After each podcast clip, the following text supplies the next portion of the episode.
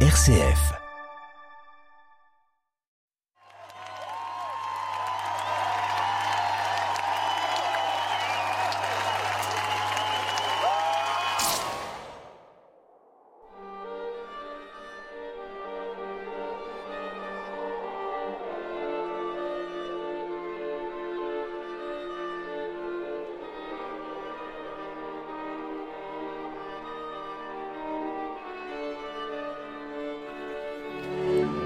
Philip Glass a composé beaucoup de musique de films de The Hours avec Nicole Kidman jusqu'au Kundun de Martin Scorsese, entre autres.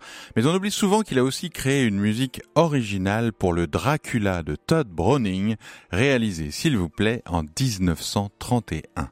Des yeux ronds comme des billes, une grande cape noire, une main aux ongles longs qui sort d'un cercueil. Dracula est un mythe. C'est aussi le tout premier film fantastique parlant de l'histoire du cinéma. À l'époque, c'est le studio Universal qui choisit de porter à l'écran, le célèbre roman de Brian Bram Stoker avec un certain Bella Lugosi dans le rôle titre.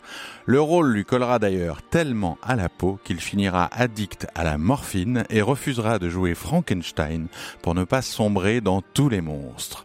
En attendant, c'est bien lui qui prononce le nom fatidique du tout premier vampire de l'histoire du cinéma dans la bande-annonce d'époque.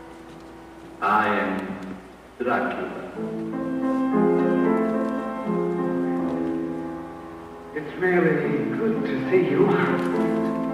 I don't know what happened to the driver and my luggage and... No, and with all this,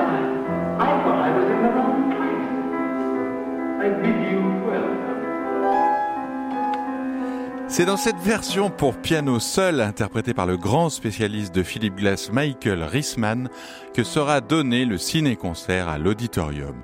L'occasion, lundi 30 octobre, la veille de Halloween, de découvrir ou de redécouvrir ce classique du cinéma d'horreur qui, rassurez-vous, ne fait plus peur à personne, mais charme par son érotisme vénéneux et son noir et blanc ensorcelant.